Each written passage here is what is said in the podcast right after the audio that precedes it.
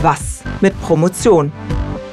Der Podcast aus der Philosophischen Fakultät der Heine-Uni Düsseldorf. Wir bringen Wissenswertes, Erforschtes und Unbekanntes ans Ohr. Immer um den Dreh- und Angelpunkt Promotion. Mit unseren Gästen wagen wir den Blick hinter die Kulissen und zeigen euch die bunte Vielfalt des Wissenschaftssystems. Mein Name ist Simon Brandes. Meistens habe ich die Haare hochgesteckt, aber unordentlich. Ich höre gerne zu und frage kritisch nach. Ich bin Sarah Krings, 1,60 Meter voller Wissbegier und ich bin überall da, wo es interessant wird. Viel Spaß beim Zuhören! Ich freue mich total, heute gleich zwei Gäste begrüßen zu dürfen in unserem Podcast Was mit Promotion in der Beitragsserie Wissen und Erkenntnis. Hallo und herzlich willkommen, Berit Weiß.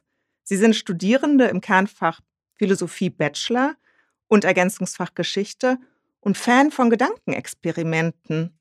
Und warum das so ist, erfahren wir gleich. Ja, hallo, danke, dass ich hier sein darf. Wir freuen uns.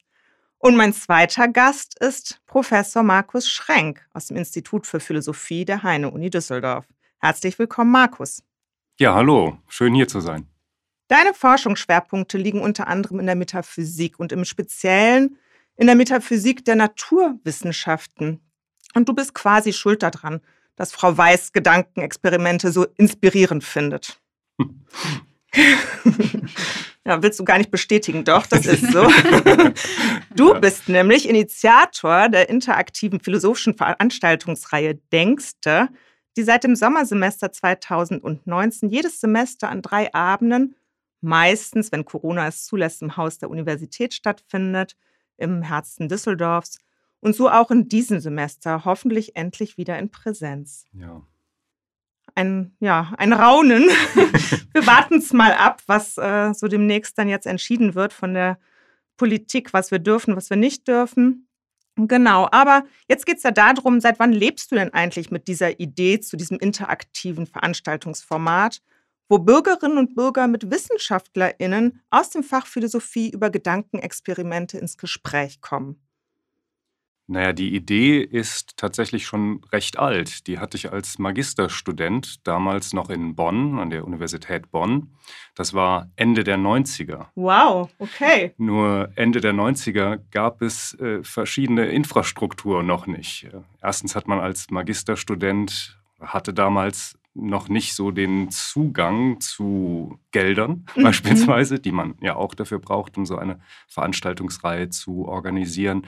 Oder aber auch zu, ähm, zu Sälen, die man mieten kann, etc. Klar. Mhm. Und du hast es eben schon erwähnt, Denkste ist interaktiv. Und unsere Mobiltelefone, Tablets etc., die machen es heutzutage möglich, sehr leicht interaktiv zugange zu sein. Und das war Ende der 90er ja auch noch nicht der Hätte Fall. man mit Stimmzetteln vielleicht mit arbeiten müssen. das stimmt, oder mit Applaus, je nachdem, mhm. wie laut der Applaus ist, etc. So hätte man das machen können. Aber diese Technik hat sich auf wunderbare Weise ja weiterentwickelt und das nutzen wir aus bei Denkste.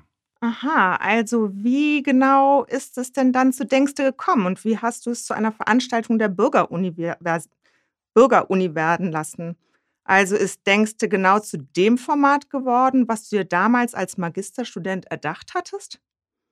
Na, mit der Bürgeruniversität haben wir auf jeden Fall ganz großes Glück. Mhm. Denkste hat sich davon unabhängig entwickelt, die Idee dazu, nur dass wir an einer Universität angesiedelt sind, in die sich als Bürgeruniversität versteht. Das hat für uns natürlich ganz große Vorteile, weil wir in das Programm der Bürgeruniversität integriert sein können mit unserem Format für Bürgerinnen und Bürger der, der Stadt Düsseldorf. Also wart ihr mit eurem Format zur richtigen Zeit am richtigen Ort. So kann man das sagen, ja, genau.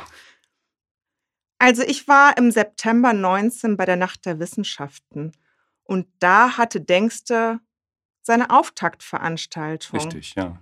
Genau, und ähm, ich war bei eurem Stand. Eigentlich kam ich gar nicht wirklich durch, weil der Stand so voll war, so super besucht von, von Interessierten, von Bürgerinnen, von Universitätsmitgliedern. Ähm, das, die haben sich alle um dich und dein Denkste-Team geschart und um aktiv wirklich an diesen Gedankenexperimenten teilzuhaben. War dieser Erfolg für dich eigentlich überraschend? Das war eine schöne Überraschung. Da haben wir uns sehr drüber gefreut, äh, das ganze Team und, und ich. Es war in der Tat die Auftaktveranstaltung von Denkste. Auch wieder so ein glücklicher Zufall, dass mhm. wir die Nacht der Wissenschaft dort nutzen konnten, unser Projekt vorzustellen. Und der große Anklang, ja, da waren wir sehr glücklich drüber und haben uns gefreut, nach 12 Uhr, als dann die Zelte äh, dort die Türen verschlossen haben, waren wir alle heiser. Aber, aber, es, war, es, war, es hat uns sehr viel Freude gemacht und ich, äh, wir, wir hoffen den Bürgerinnen und Bürgern, die teilgenommen haben, auch. Ja, ihr habt ja auch sozusagen eine Fangemeinde dann in den nachfolgenden Veranstaltungen mit ins Haus der Uni ziehen können, wo die Veranstaltung ja auch immer super gut besucht ist. Erzähl doch mal, wie läuft denn so eine denkste Veranstaltung ab? Was genau ist Denkste? Ja, Denkste, das, äh, das wird, das, was ich sagen werde, wird auch das Wort oder unser, unseren Namen Denkste etwas erklären. Ähm, du hast ja erwähnt, dass es eine interaktive philosophische mhm. Veranstaltungsreihe ist. Und in Denkste stecken Gedankenexperimente drin.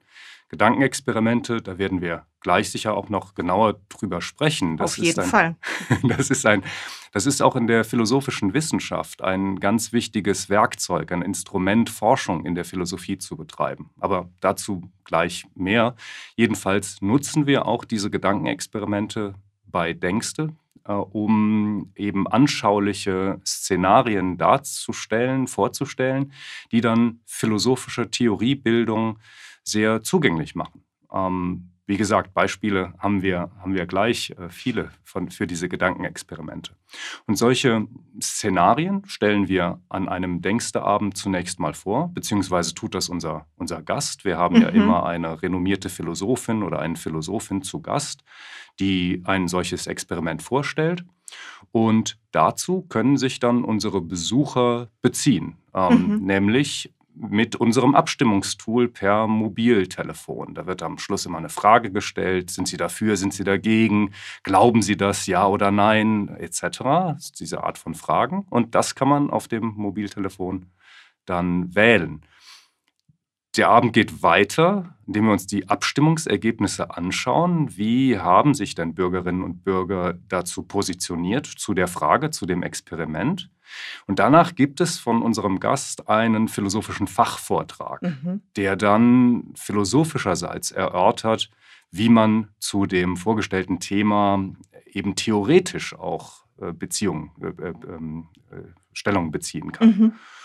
Und danach gibt es eine erneute Abstimmung, denn es kann ja sein, dass diese Theorie, die, äh, die Vorstellung der Theorie, die Meinungen der Bürgerinnen und Bürger ändert oder festigt. Deswegen eine erneute Abstimmung, die wir uns dann danach natürlich auch anschauen und immer sehr gespannt sind, ob der Vortrag oder die Vorstellung der philosophischen Theorie da Meinungen geändert hat. Ja, ich war ja schon an vielen Denksteabenden dabei und muss sagen, dass ich immer wieder umdenken musste und völlig verwirrt war. Aber jetzt noch mal zu dem Begriff Denkste.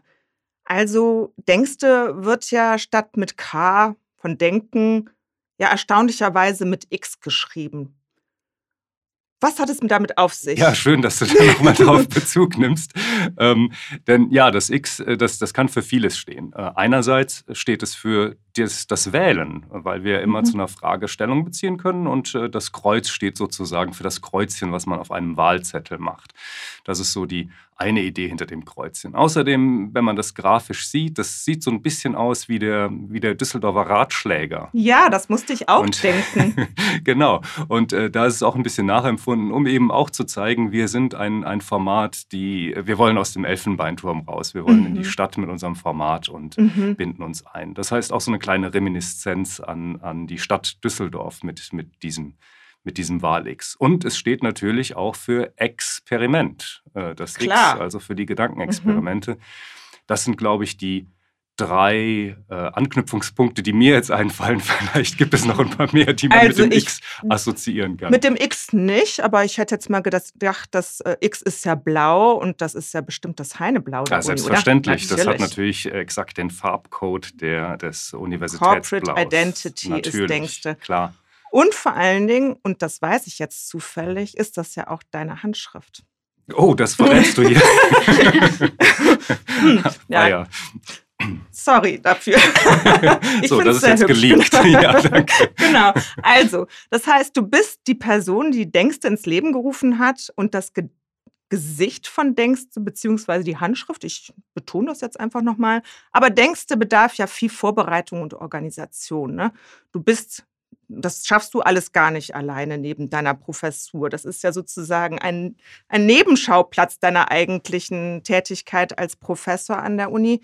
Deswegen wirst du ja von einem tollen Team unterstützt, das in die Organisation und Durchführung involviert ist. Wer gehört zu deinem Team und was machen die einzelnen Mitglieder für Denkste? Genau, also du hast gesagt, äh, denkst es meine Handschrift, da komme ich jetzt nicht mehr raus aus der Nummer. Das, das, stimmt schon. Ich bin nicht das Gesicht von Denkste. Das sind ganz viele Leute. Mhm. Ähm, zu meinem Team gehören äh, Doktoranden, Postdocs, äh, Studierende, die, ähm, die mit dabei sind und äh, wir machen das, das zusammen. Das ging auch gar nicht mehr anders. Da ist zum Beispiel Amrei Bar, die oft ähm, oder immer mit mir auf der Bühne zusammensteht. David Löwenstein, der auch diese Funktion schon übernommen hat. Die beiden sind aber auch, und jetzt darf ich vielleicht einen kleinen Werbeblock schon einlegen, oh, ja. die, wir werden für, für, von Denkste aus auch einen Podcast produzieren. Und das machen David und Amrei äh, jetzt schon im Hintergrund. Und im Sommer wird das Ganze online gehen. Bürgerinnen und Bürger haben da dann die Gelegenheit, philosophische Fragen zu stellen. Studierende arbeiten diese Fragen auf, geben Antworten, suchen Antworten aus der Philosophiegeschichte und das wird dann in einem Podcast präsentiert werden. Wie gesagt, dafür sind Amrei und David dann auch zuständig. Boah, da freue ich mich ja schon total jetzt schon drauf auf dem Podcast. Schön. Dann gibt es natürlich auch ein Technikteam im Hintergrund. Mhm. Das sind äh, Christoph Sapp, David Niemann, Jessica Schäfers war mal im Hintergrund. Äh, mit, mit dabei, unsere PR-Frau, äh, mhm. das ist jetzt ähm, Julia Frese. Und äh, Christoph, Christoph und David sind im Hintergrund für die Technik zuständig. Ähm, das heißt Ton und Bild, als auch die, die Webseite. Das will ja auch alles gepflegt werden. Naja, genau. Das heißt, ohne, ohne dieses große Team wäre, wäre Denkste nicht möglich. Also, was ich ja total faszinierend finde, ist, dass du ja wirklich viele Leute einbindest, auch so unterschiedliche Statusgruppen an der Uni, also von Studierenden bis zu Postdocs, das ist ja super. Und diese Einbindung von Studierenden ähm, der Philosophie an der Heine-Uni in das Format Denkste ähm, bedarf ja auch einer gewissen Vorbereitung. Studierende haben bei Denkste an diesen Abenden auch die Möglichkeit, äh, mit den Bürgerinnen und Bürgern sozusagen das Erlernte zu erproben über Gedankenexperimente und mit den Bürgerinnen zu diskutieren und auch ihre eigenen Argumente, das Für und Wider, zu überprüfen. Damit sie gut vorbereitet sind, veranstaltest du ein begleitendes Seminar zu Gedankenexperimenten. Frau Weiß, jetzt sind Sie auch endlich mal dran. ja. Sie haben im Wintersemester 2020, 2021 ein solches Seminar zu Gedankenexperimenten besucht das viele berühmte Gedankenexperimente in der Philosophie zum Gegenstand hatte. Genau. Welches Gedankenexperiment war für Sie denn am eindrücklichsten und warum? Also ich glaube, das Trolley-Experiment war für mich so ähm, ein sehr zugängliches Gedankenexperiment und deswegen ist es auch einer meiner Lieblingsgedankenexperimente mhm. dann geworden, weil es eben so äh, intuitiv, in, intuitiv einem ähm, die Moralvorstellungen vor Augen führt und die auch abfragt. Und das mhm. ähm, ist dadurch natürlich für jedermann irgendwie direkt zugänglich. Das ist auch recht bekannt, so auch im genau. Alltag. Ja, ne, auf jeden Fall. Menschen. Die meisten haben davon schon mal gehört. Genau. Ich kann ja einmal das Szenario das einmal vorstellen. Genau, es ist nämlich äh, folgende Situation. Ähm, du beobachtest, wie ein Zug fünf Personen zu überrollen droht. Und du kannst dieses Unglück nur durch das Umstellen einer Weiche abwenden. Dann jedoch würde der Zug eine einzelne Person erfassen. Jetzt ist natürlich die Frage, was tust du? Stellst du die Weiche um und rettest die Gruppe zu Lasten des Einzelnen oder verzichtest du auf ein Eingreifen, überlässt und überlässt der Gruppe ihrem Schicksal? Und natürlich, wenn man das jetzt auf eine philosophische Ebene äh, heben würde, hat man direkt verschiedene Moralkonzeptionen sich gegenüberstehen. Jetzt, mhm. wenn man über Maximierung von Menschenleben sprechen möchte, irgendwie Utilitarismus eher oder dann eher sagt so, nein, das Eingreifen, das aktive Töten ist was Schlechtes, dann ist man zum Beispiel eher deontologisch orientiert. Mhm. Aber das muss man ja gar nicht wissen, dieses Background-Wissen. Und kann einfach ganz intuitiv sagen, so, ja, okay, das ist halt Dilemma irgendwie für einen vielleicht dann auch moralisch. Ähm, aber dadurch wird natürlich Philosophie auch so ganz nahbar. Das finde ich richtig super an dem Gedankenexperiment. Ja, also ich muss sagen, dass dieses Trolley-Experiment mich auch immer wieder aufs Neue herausfordert. Ja, also ich habe da und finde keine richtige Antwort oder Entscheidung. Wie, was mache ich am besten in dieser Situation? Ja. Und das führt es einem so drastisch vor Augen. Ne? Richtig, ne? ja. Genau. Und ähm, was ich mich dann manchmal frage, und das ging mir bei diesen Denksteabenden immer wieder so, weil unsere Intuition so überprüft wird, ne? Ja. Kann ich mich auf meine Intuition verlassen? Also ist das wirklich ein, ein Wert, der, der standhält, also der auch äh, ein guter Ratgeber ist?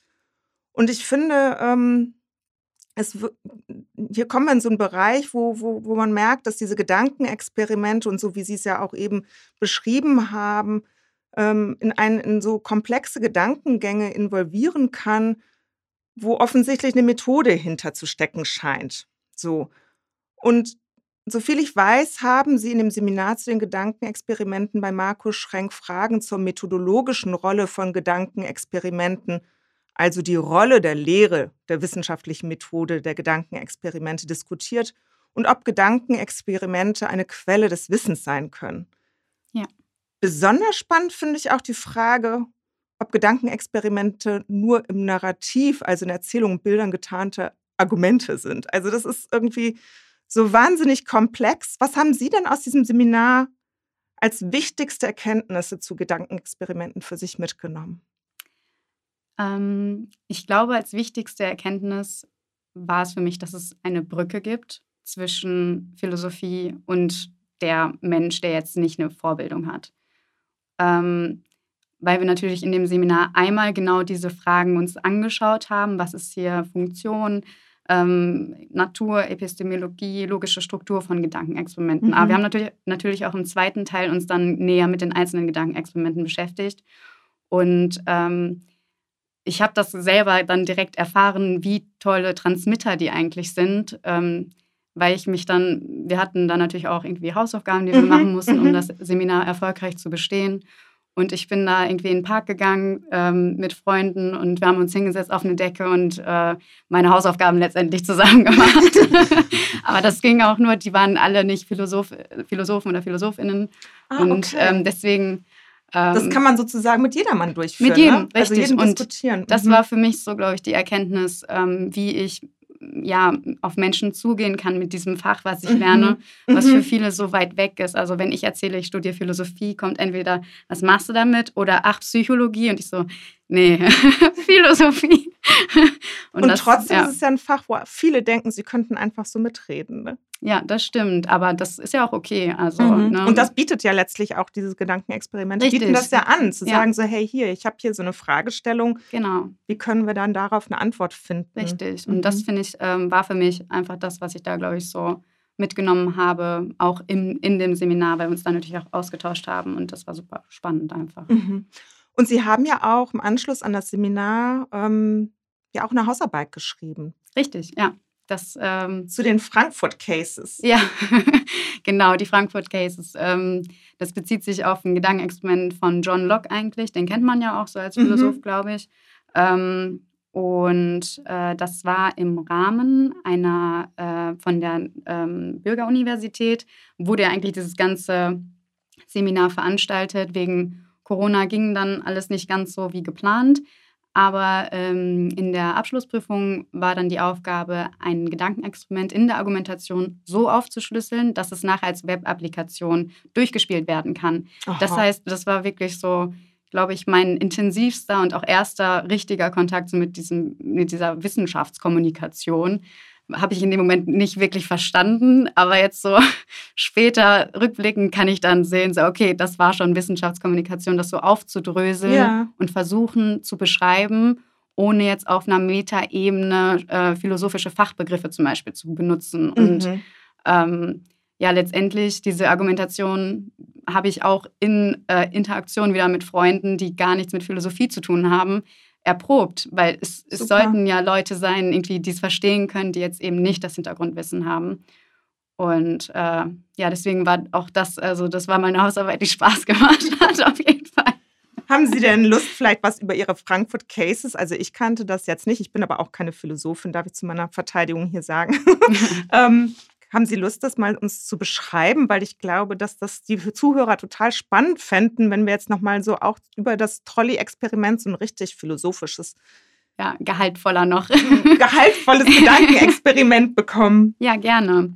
Ähm, wie gesagt, also das hatten Sie auch schon gesagt, dass äh, die, die Frankfurt Cases im Allgemeinen heißen oder werden auch Frankfurt Type Cases genannt. Ähm, und die haben auch ihren, wie gesagt, ihren Ursprung in dem Gedankenexperiment von John Locke eigentlich. Und der Harry G. Frankfurt, daher auch der Name, hat das dann weiterentwickelt. Mhm. Und die zentrale Frage bei all diesen Typ Gedankenexperimenten ist, ist, wann bin ich moralisch für mein Handeln verantwortlich? Und eine allgemeine Konzeption, die anerkannt ist, ist dort als Antwort auf diese Frage das Prinzip alternativer Möglichkeiten. Das besagt, ein Akteur ist moralisch verantwortlich für eine Handlung, genau dann, wenn der Akteur auch hätte anders handeln können. Mhm. Also die Optionen hat. genau, mhm. richtig. Ein Akteur ist also nichts anderes als ein Handelnder, das Individuum. Und genau dieses hätte anders handeln können. Man hat eine Wahl, also man hat alternative Handlungsmöglichkeiten. Mhm. Deswegen sagt das Prinzip alternativer Möglichkeiten, alternative Möglichkeiten sind notwendig für moralische Verantwortung. Ich muss eine Wahl gehabt haben, damit ich nachher dafür für diese Handlung zur Verantwortung gezogen werden kann. Okay. Das sagt das Prinzip alternativer Möglichkeiten. Und Harry G. Frankfurt kommt dann und hat das in Frage gestellt und Fälle konzipiert, in denen man nicht hätte anders handeln können und trotzdem moralisch verantwortlich mhm. ist. Und somit damit das Prinzip alternativer Möglichkeiten widerlegt. Mhm. Und ich kann gerne einmal so ein ja, Beispiel machen. Ja. genau. Was machen wir, wenn wir nicht handlungsfähig sind, sozusagen?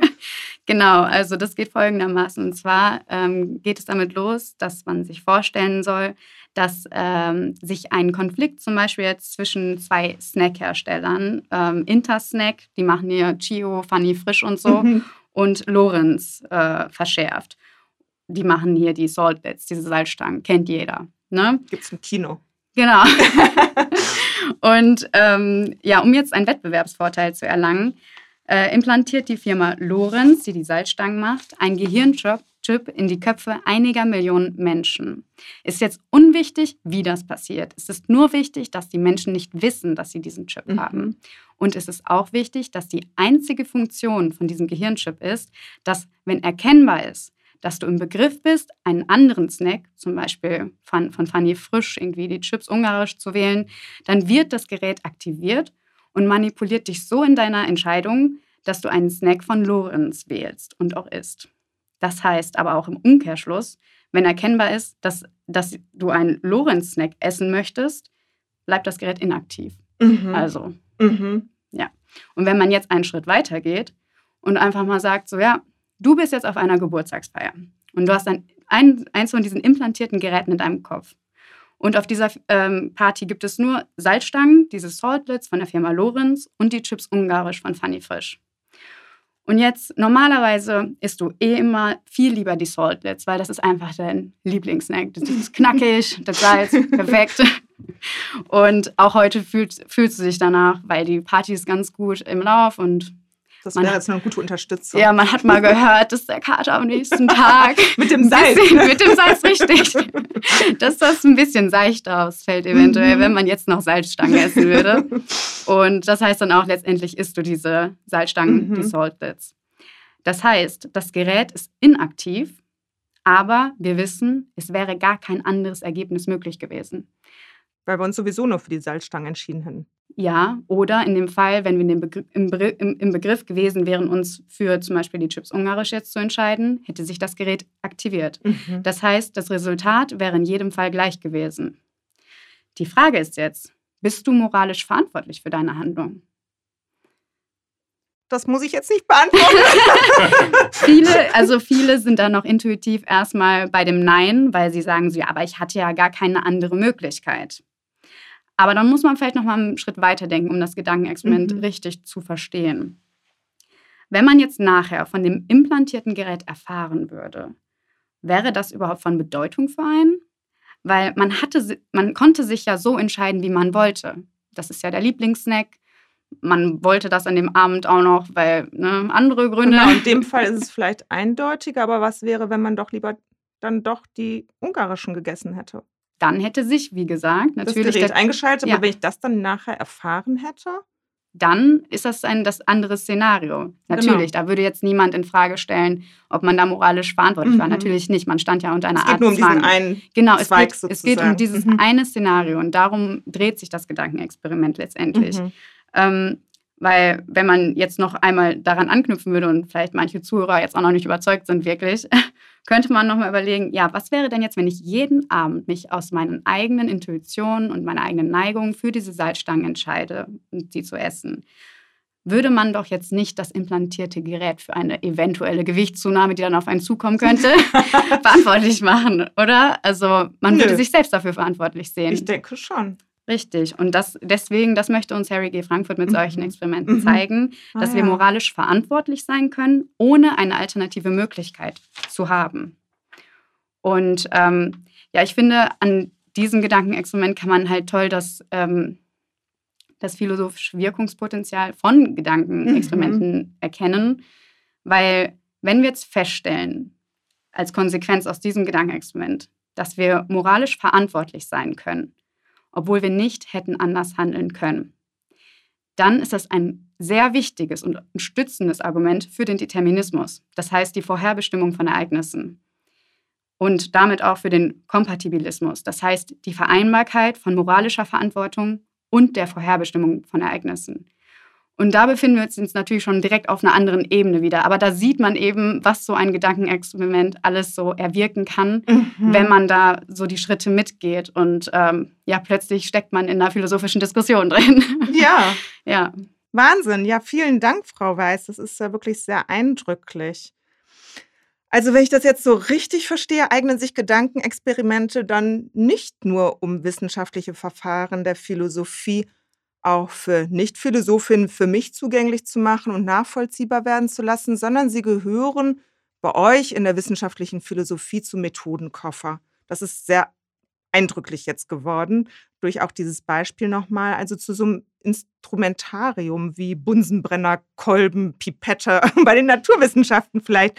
Also man kann damit hochkomplexe Experimente durchführen und wirklich ziselieren, sage ich mal, ähm, die dann letztlich nur noch was für Profis sind. Also man muss ja schon hochkonzentriert bleiben immer und auch diesen Gedankengang immer wieder überprüfen. Also vielleicht auch mal wieder einen Schritt ja. zurückgehen, nach vorne. Bin ich noch auf dem richtigen Weg? Bin ich noch auf der einen Schiene? Oder, also das stelle ich mir sehr, sehr herausfordernd vor. Markus, du betreust ja auch ähm, eine Promotion, die sich explizit auch mit Gedankenexperimenten als wissenschaftliche Methode auseinandersetzt. Wo genau liegt denn jetzt der Unterschied in der Anwendung? Also was ist der Unterschied zwischen Denkste und dem Einsatz von Gedankenexperimenten in der Forschung? Was genau machst du als Experte damit? Also Frau, Frau Weiß hat es ja gerade ganz eindrücklich gesagt, aber was machst du denn damit jetzt zum Beispiel oder was, was, was geht noch darüber hinaus?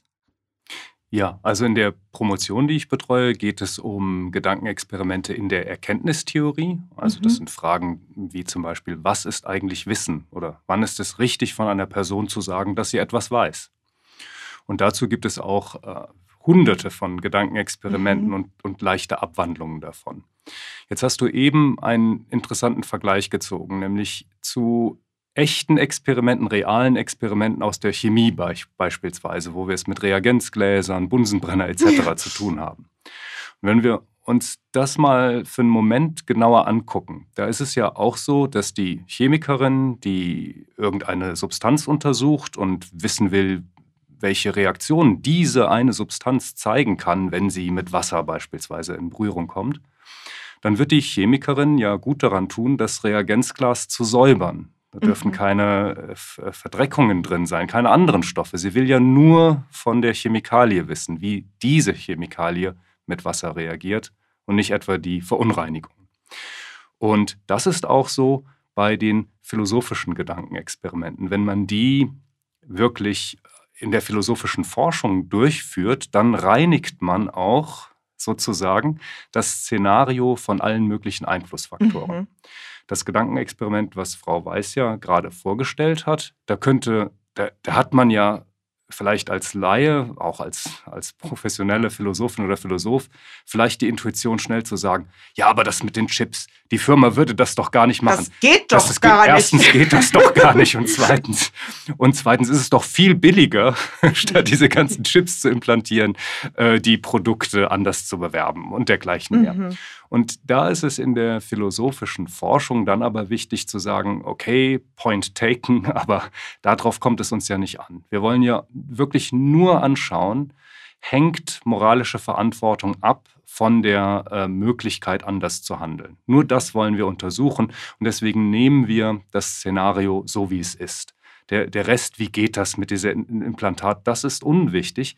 Und das muss man natürlich auch in Seminaren, in der philosophischen Ausbildung lernen, zu abstrahieren mhm. von ein allen Gewöhnungseffekt. Möglichen. Das ne? ist so ein bisschen Gewöhnungseffekt. Man, man lernt dabei, mhm. äh, sich auf das, auf das eigentlich Wichtige, Wesentliche zu konzentrieren, wie das ja auch, jetzt wieder die Metapher im Chemielabor ist. Man lernt, die äh, Gläser zu, zu reinigen nach jedem, nach jedem Einsatz. Ja, und die exakten Substanzen in der richtigen Menge einzufügen, damit mein Ganz Versuch genau. nicht verfälscht wird. So, so ist das, genau. Und so muss man das mit Gedankenexperimenten, wenn man sie denn in der philosophischen Forschung anwendet, genau auch machen.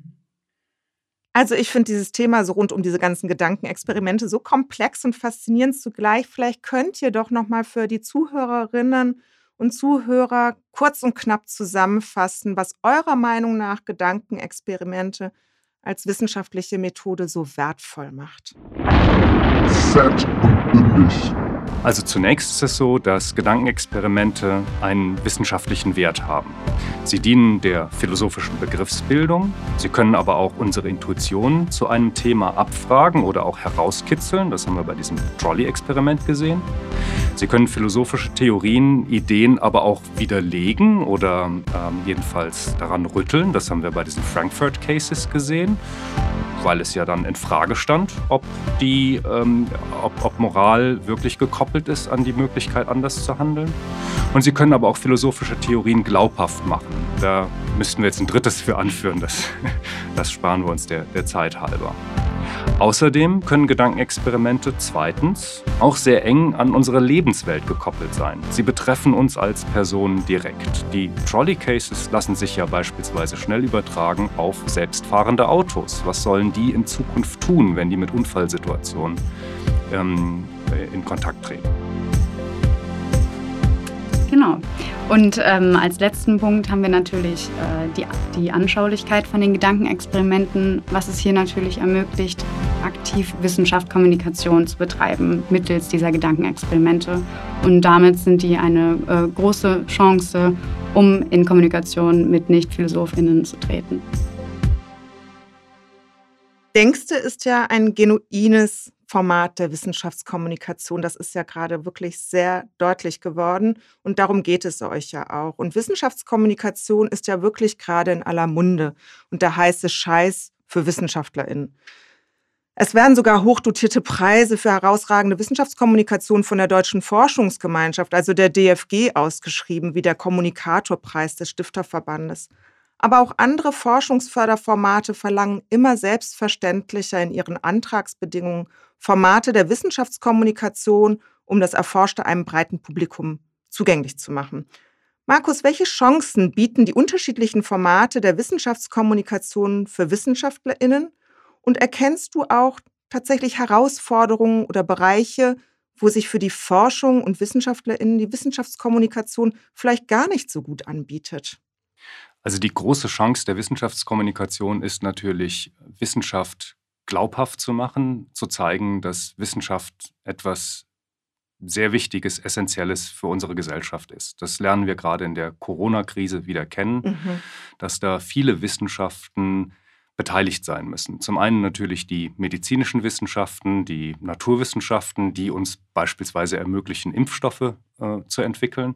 Dann aber auch die Sozialwissenschaften, Psychologie etc., die Philosophie, um erkennen zu können, wann sind welche Maßnahmen in der Gesellschaft möglich oder welche Richtung soll das, soll das gehen. Und um das eben Bürgerinnen und Bürgern zu vermitteln, dass Wissenschaften hier etwas zu, zu sagen haben, Ratgeber sein können. Dafür ist es natürlich nötig, dass in einer Wissenschaftskommunikation gezeigt wird, dass Wissenschaft das leisten kann, wie sie es leisten kann und das zu rechtfertigen, warum das der richtige Weg ist, auf WissenschaftlerInnen zu hören an diesen Stellen. Das ist die große Chance und das ist auch die, der große Auftrag an Wissenschaftler und WissenschaftlerInnen, diese, ähm, diese Wissenschaftskommunikation zu leisten. Mhm.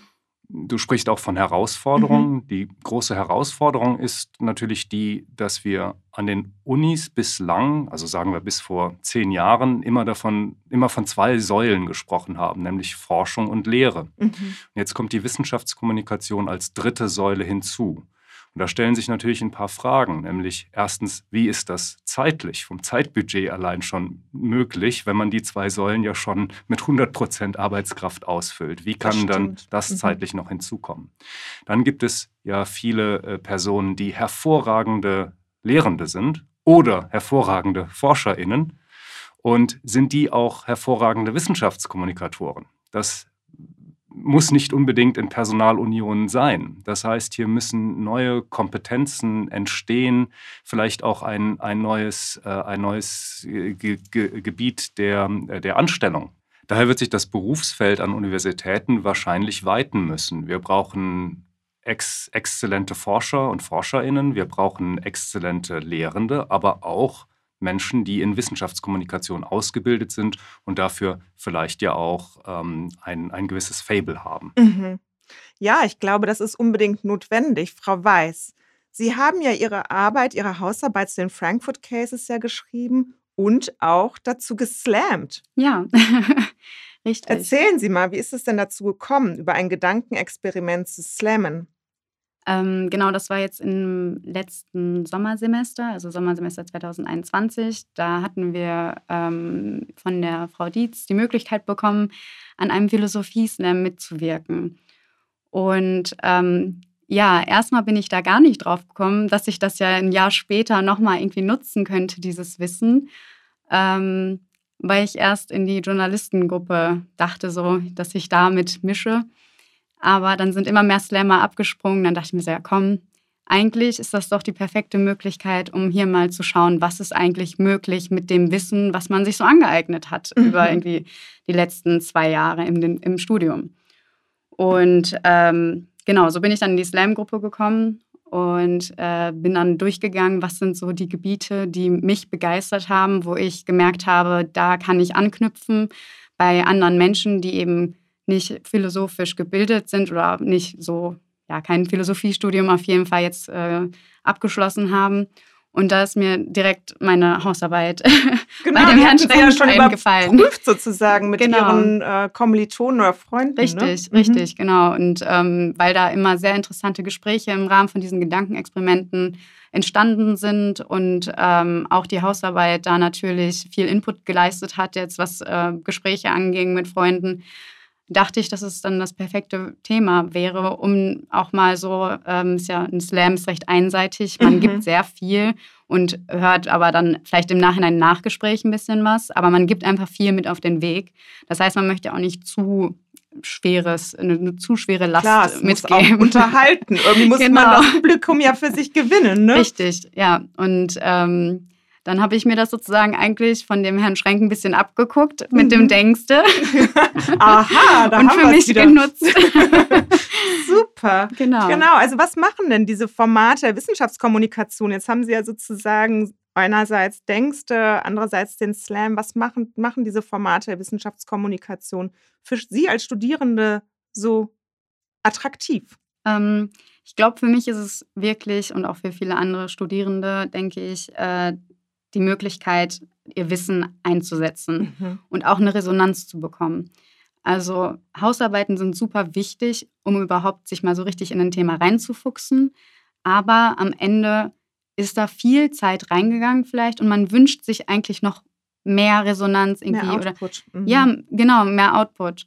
Und das ist klar, dass das in einem Studium nicht geleistet werden kann von Dozierenden. Das erwartet, glaube ich, auch kein Student. Man spricht dann vielleicht mit der Familie drüber, die dann die Hausarbeit hm. nochmal gegengelesen hat. Aber da ist natürlich dann Wissenschaftskommunikation der perfekte Anknüpfpunkt, wo man eine Resonanz bekommen kann und auch erproben kann, wie kann ich diese komplexen Inhalte, die ich im Studium lerne, so vereinfachen und so verständlich ausdrücken, dass mich jeder versteht. Weil wenn ich manchmal einen philosophischen Text gelesen habe, danach dachte ich auch so, das hätte man vielleicht auch ein bisschen einfacher sagen können. also es ist wichtig, natürlich eine präzise Wortwahl irgendwie in diesen Texten zu haben. Klar. Das ist auch gut so. Aber ähm, ja, ich glaube, damit es halt interessant sein kann und verständlich, nah, für also andere, ne? genau für andere, ähm, braucht man das auch irgendwie, mhm. gerade Studenten, dass die äh, in diese Wissenschaftskommunikation eben mit ähm, in, da mitwirken und äh, in Spaß daran finden, ähm, um vielleicht dann später genau die Person sein zu können, die dann in der neuen äh, im neuen Arbeitsfeld an der Uni in der Wissenschaftskommunikation genau, mitarbeiten ja können. Genau, begründet, genau, das haben wir ja gerade festgestellt, dass das mhm. was Schönes wäre. Und ähm, genau deswegen denke ich, dass das halt für jeden Studierenden eine Chance ist. Und es sind ja auch noch, was damit kommt, sind ja noch ganz andere Fähigkeiten, die man da lernt, wenn man sich jetzt auf eine Bühne stellt und von einem Thema erzählt. Ähm, und dann, andere begeistert. Und dann plötzlich sitzt auch noch der Professor im Publikum und denkt so, oh Gott, jetzt versteht wirklich jemand genau, was ich hier sage.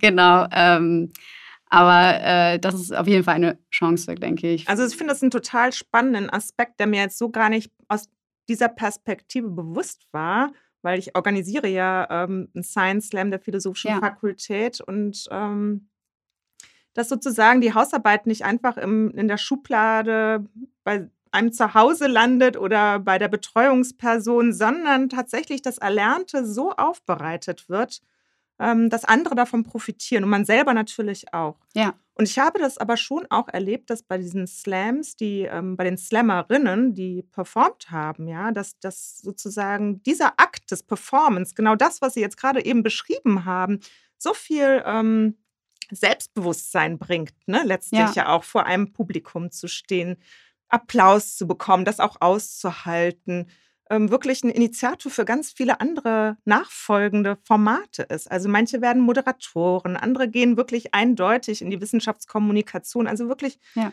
ein, ein, eigentlich ein vermeintlich kleines Format, ja, zehn Minuten, aber wirklich mit einer erheblichen Wirkung auch in, letztlich in, in, in Berufsfelder hinein. Und das finde ich faszinierend.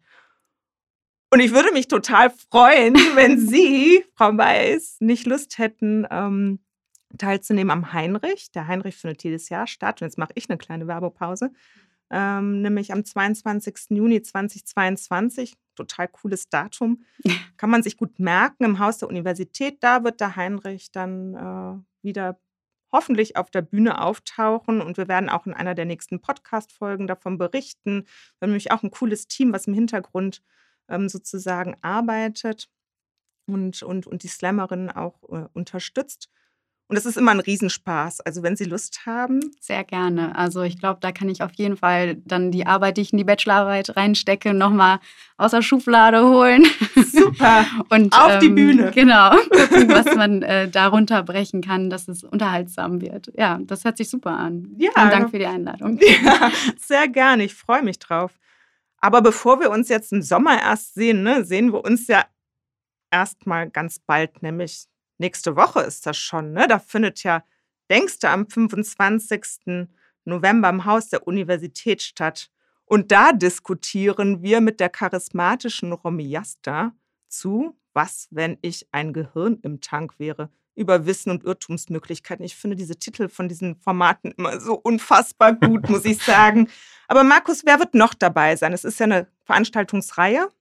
Ja, danke, dass du uns die Gelegenheit für einen weiteren Werbeblock gibst. Es geht, es geht weiter am 16. Dezember mit Professor Gerhard Schurz hier aus Düsseldorf.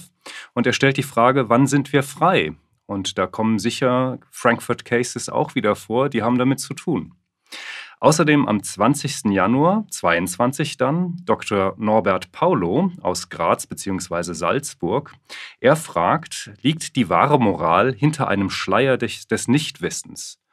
Und da lernen wir ein Gedankenexperiment kennen, eben habe ich es erwähnt, was äh, eine philosophische Theorie unterstützen kann. Also nicht widerlegen oder Intuitionen hervorkitzelt, mhm. sondern das soll zeigen, dass eine bestimmte philosoph philosophische Theorie der Gerechtigkeit richtig ist. Mhm.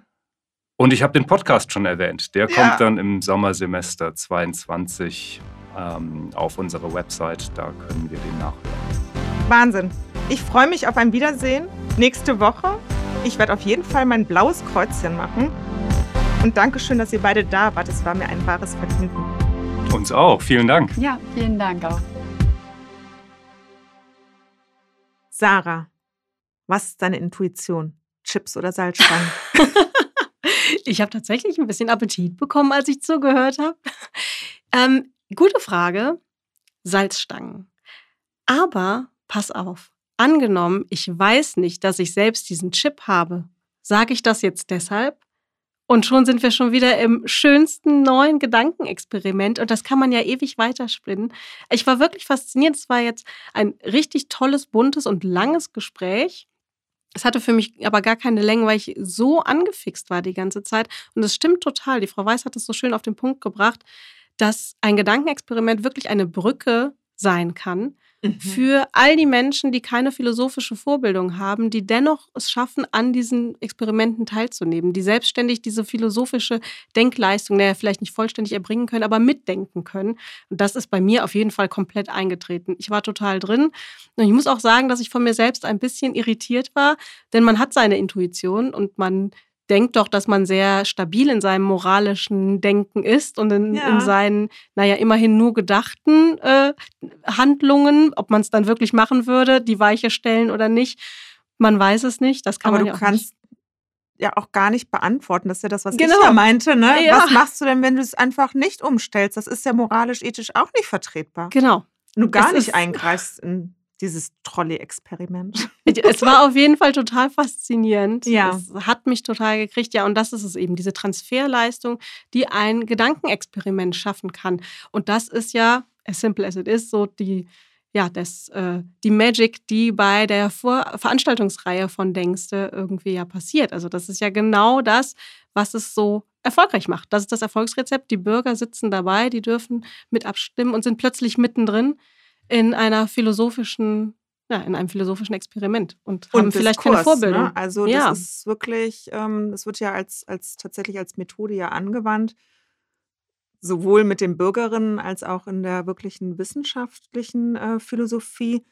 Und was ich aber auch besonders spannend finde, ist, dass dieses Moment der Wissenschaftskommunikation ein so relevantes zu sein scheint. Und das von klein auf an, sage ich jetzt mal. Mhm. Ja, also ähm, von, von beginnenden Philosophinnen und Philosophen während des Studiums schon wirklich so einen großen Mehrwert hat, innerhalb des Studiums das Erlernte an Mann und Frau zu bringen. Mhm. Und das muss ich sagen, das war mir in dieser Form, in dieser Deutlichkeit, weil ich mich auch noch nicht mit Studierenden so in dieser Form darüber unterhalten habe, ähm, gar nicht so bewusst. Das heißt also, ich finde nach dieser Erkenntnis tatsächlich, dass ähm, Wissenschaftskommunikation bereits im Studium gelernt werden sollte. Und dann haben wir auch sozusagen schon die Ausbildung der, äh, des neuen Berufsfeldes der Wissenschaftskommunikation als dritte Sparte an der Uni. Das stimmt. Für die Zukunft wäre das auf jeden Fall eine gute Idee.